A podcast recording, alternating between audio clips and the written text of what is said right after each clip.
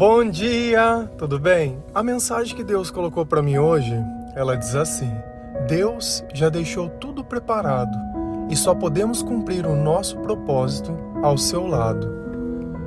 Senhor, tende misericórdia de nós. Perdoa, Pai, todos os nossos pecados. Livra-nos de todo mal. Nos afasta de tudo aquilo que não vem de ti. Nós agradecemos, Senhor, por mais esse dia, pelo alimento, pela palavra pela presença. Aceita, Senhor, essa nossa oração, esse nosso louvor, pois nós te amamos, bendizemos, adoramos. Somente tu é o nosso Deus e em ti confiamos.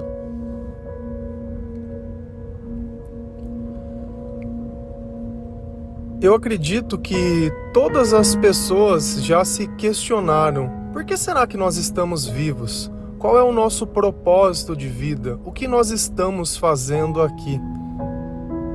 No meio de tanta dor, no meio de tanto sofrimento, no meio de tanta frustração, talvez você não encontre o seu espaço. Você converse com outras pessoas, mas parece que não bate. Parece que sempre está faltando alguma coisa. Parece que ninguém veio do mesmo lugar que você.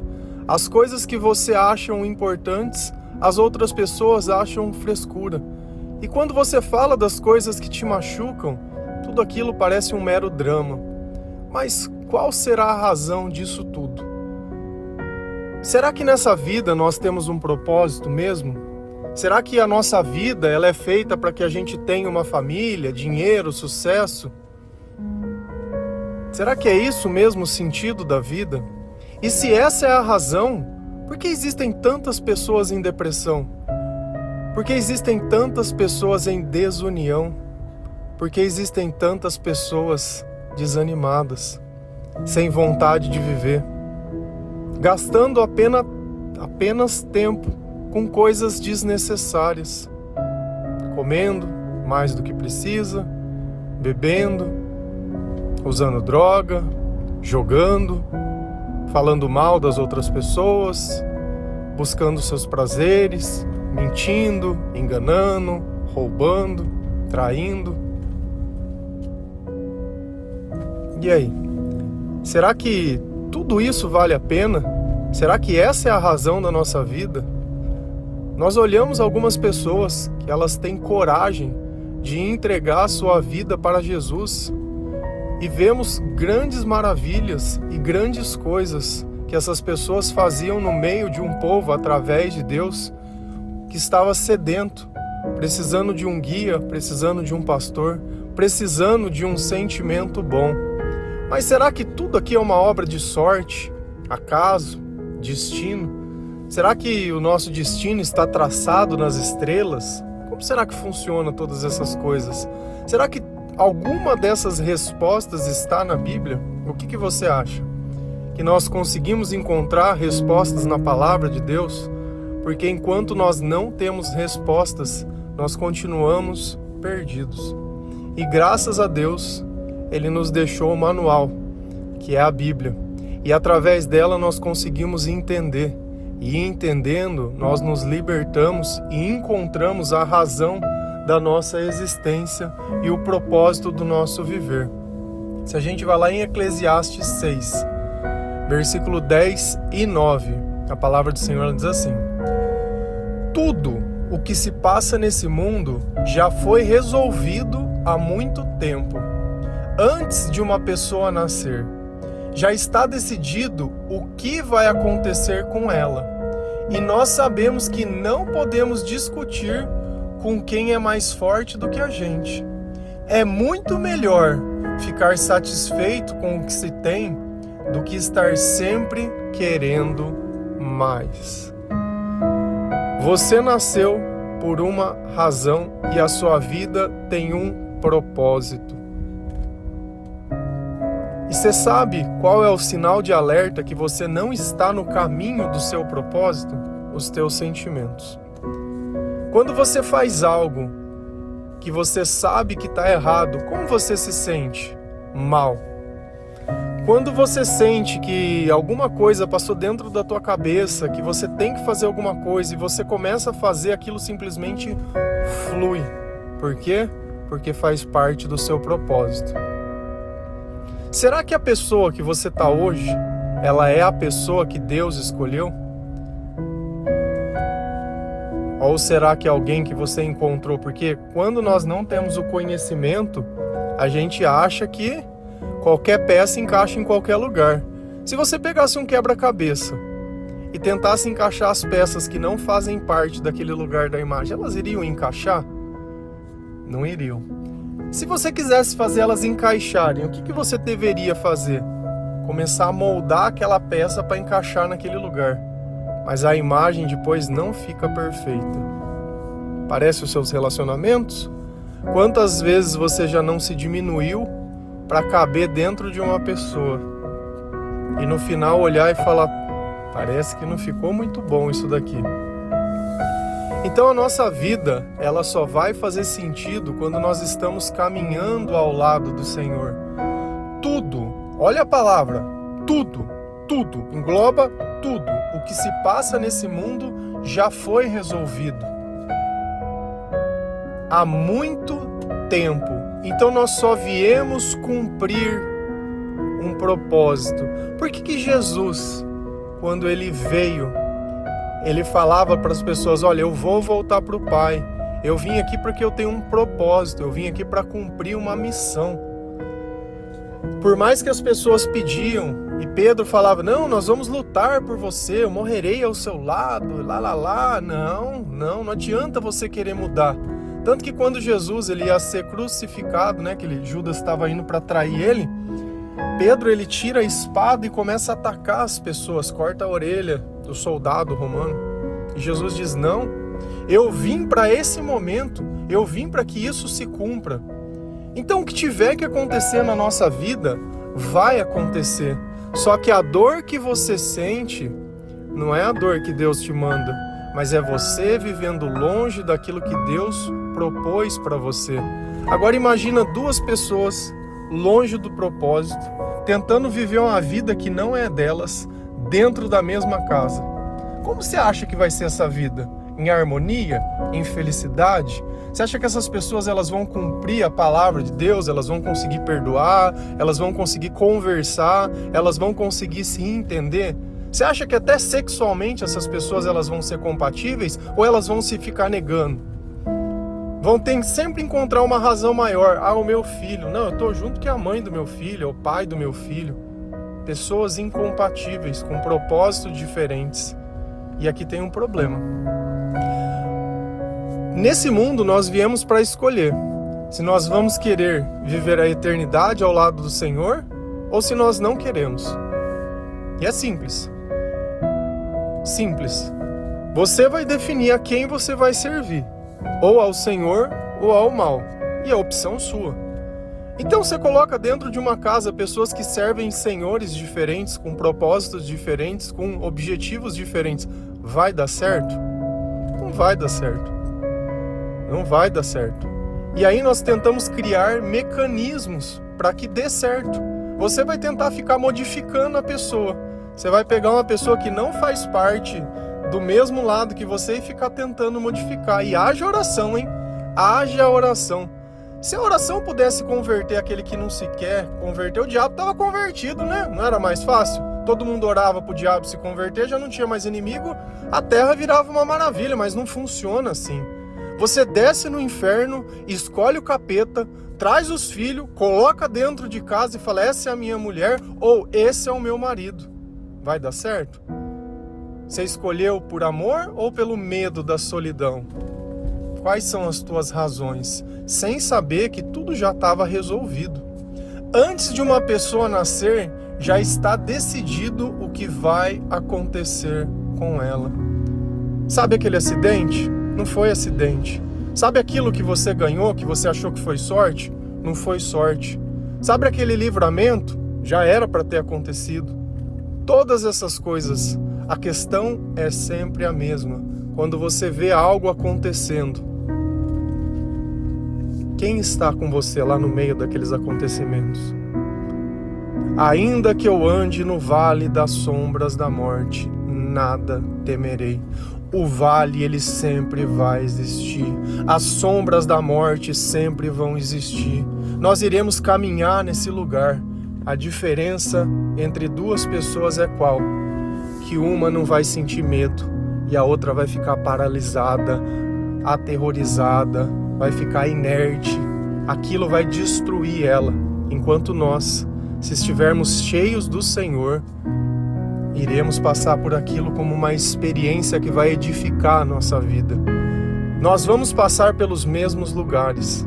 A diferença é que tem lugar que nós vamos passar e vamos suportar, e tem lugar que nós vamos passar e vamos nos destruir.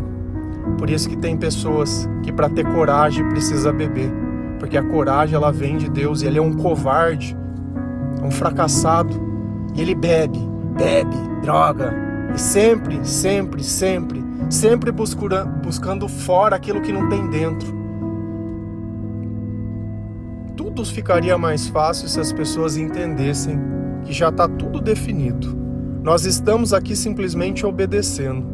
E você acha que adianta você falar, ai, não concordo, não é o que eu acho. Ah, é? Tá bom. Nós sabemos que não podemos discutir com quem é mais forte do que a gente. É muito melhor é muito melhor ficar satisfeito com o que se tem do que estar sempre querendo mais. Não adianta discutir com Deus. Não adianta querer mudar. Não adianta você achar que, cara, ou você se coloca numa posição de obediência, de humildade, de aceitar as coisas como elas são, mudando a você, mudando a forma que você tem. E como eu sei que eu encontrei o meu propósito? Pelos teus sentimentos você vai sentir paz, você vai sentir alegria, você vai sentir felicidade, você vai sentir amor. Independente das pessoas, você vai estar tá bem. Independente do que tem à tua volta, você vai estar tá bem. Você vai estar tá satisfeito, satisfação. É como se eu pudesse comer e a fome passar. E tem gente que só quer mais, mais, mais. Como se pudesse levar alguma coisa daqui. Se você ir lá nos Atos dos Apóstolos, você vê que todo mundo pegava tudo que tinha, vendia e dava aos pobres. Nossa, como eles eram bons, né? Como eles viviam isso. Você sabe por que, que eles estavam vivendo desse jeito? Porque eles sabiam que eles iam morrer. Que diferença ia fazer qualquer coisa que eles tivessem? Eles estavam vendendo e fazendo bem enquanto estavam vivos, porque depois de morto não dava para fazer mais nada. E é isso que às vezes a gente não entende. Que o bem nós podemos fazer agora, depois não tem mais jeito. Ou a gente começa a mudar a nossa vida, a nossa, o outro que olha em nós e se inspire através do nosso testemunho. Mas tudo já está resolvido. Eu não sei se a pessoa que nós estamos, se o lugar que nós estamos, se as coisas que nós fazemos é o lugar que Deus queria. Porque nós começamos a tomar decisões sem perguntar para Deus o que era o nosso propósito, sem o conhecimento. E vira aquela bagunça. E não é à toa que vem o casamento e se desfaz, que perde o emprego, que perde a família, que perde a estribeira, que perde tudo e perde, perde, perde, só perde, mas não tem problema, porque isso ainda existe um lugar que foi guardado e preparado para você, que é seu. Só que você precisa escolher a quem você vai servir. Se é os teus interesses ou se é a Deus. Se você vai confiar na palavra ou vai confiar nas pessoas. Se você vai continuar tentando discutir com quem é mais forte, você acha que dá pra gente dobrar o joelho e ficar reclamando para Deus? Nós temos que dobrar o joelho e agradecer, porque nós não merecemos nada. Nada. Você, eu e todo mundo não merece nada.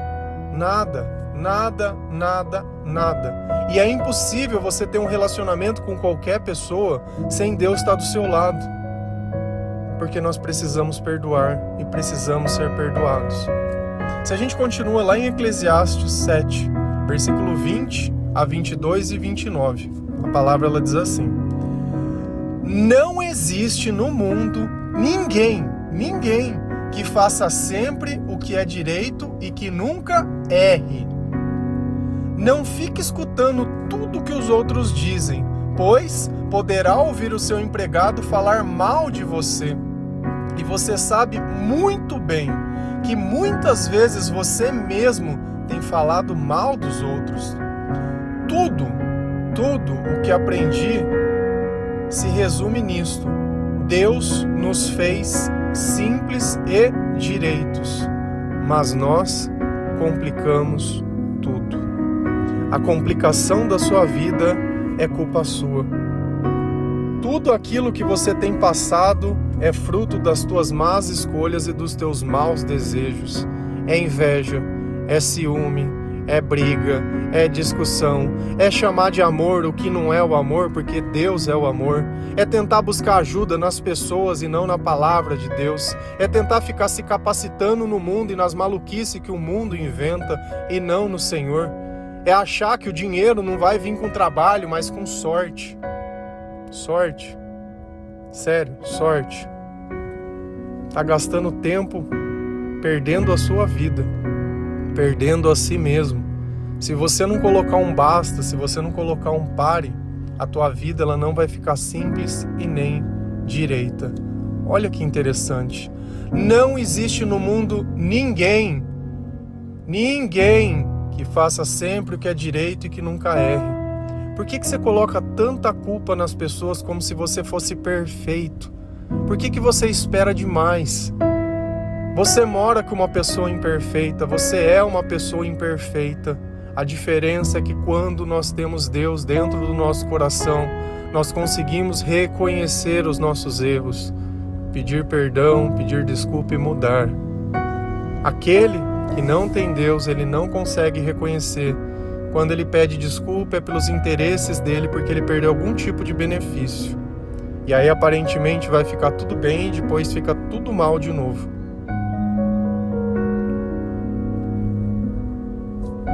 Seu melhor amigo, a pessoa que você mais gosta, seja lá quem for, vai te decepcionar.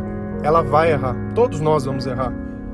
Todos nós. O único que não teve pecado e o único que não errou foi Jesus. De resto, na Bíblia está todo mundo cheio de pecado e cheio de erro. Então a gente se coloca no lugar que a gente está. Isso daqui não é um, um, um alvará, né? Para você poder fazer o que você quiser, do jeito que você quiser, porque se você fizer o que você quiser, do jeito que você quiser, os teus sentimentos vão acusar de novo que algo não está certo. Mas nós vamos errar. Nós vamos errar até que nós consigamos entender e aceitar a voz do Senhor, até que nós consigamos alinhar e aprender espiritualmente tudo como as coisas acontecem, entender que nós vivemos uma batalha espiritual e que numa casa onde duas pessoas não acreditam nas mesmas coisas não vai funcionar. Não funciona. Nem dentro do cristianismo existem diversas doutrinas que se conversam entre si. Você quer seguir a Cristo?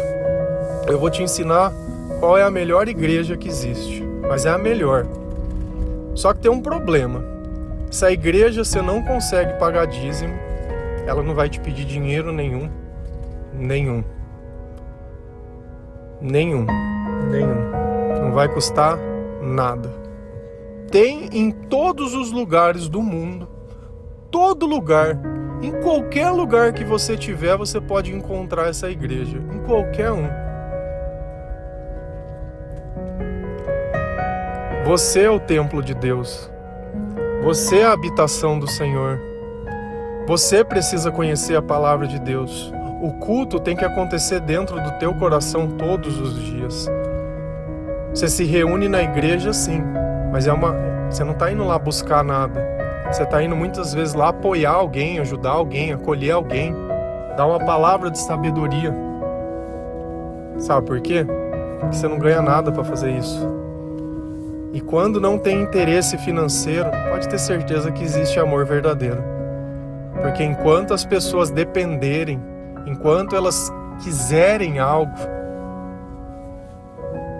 elas vão continuar bajulando. Não fique escutando tudo que os outros dizem, pois poderá ouvir o seu empregado falando mal de você. A boca fala do que o coração está cheio. Quem está cheio de Deus fala sobre Deus, sobre a palavra, sobre Jesus.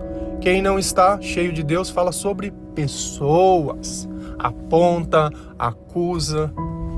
E aí você fica se vitimizando. Poxa, mas eu ajudei tanto ele. É, ajuda o diabo. Ajuda o diabo e vê se ele vai te reconhecer e vai agradecer. Jesus ajudou Judas, deu um beijinho no rosto e falou: Bom, mestre, vem cá.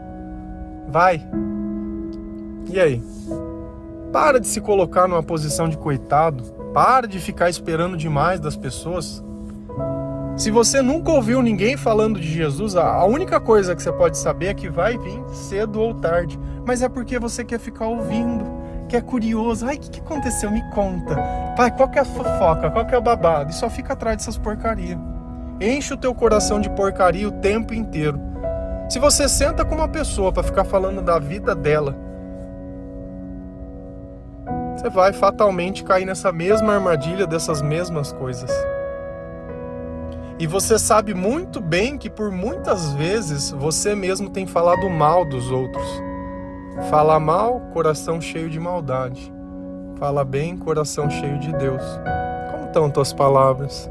O que você costuma conversar com os outros? Se a gente abrisse o teu direct, o teu WhatsApp e pegasse a tua conversa com as pessoas que você mais conversa, qual o conteúdo delas? Tem alguma coisa de Deus ou você só fala de pessoas?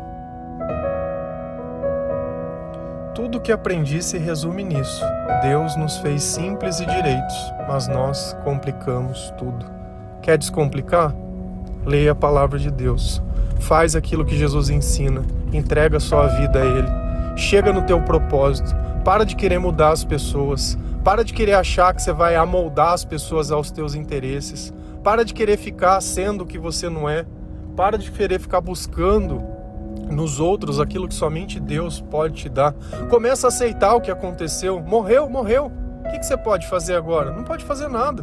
Por mais duro que isso seja, por mais triste que isso seja, por mais que se sinta saudade, que isso sirva de combustível para você aprender que a vida ela é agora e que nem sempre ela vai ficar esperando você resolver os teus problemas mentais. Se tudo já está resolvido, a tua preocupação adianta de quê?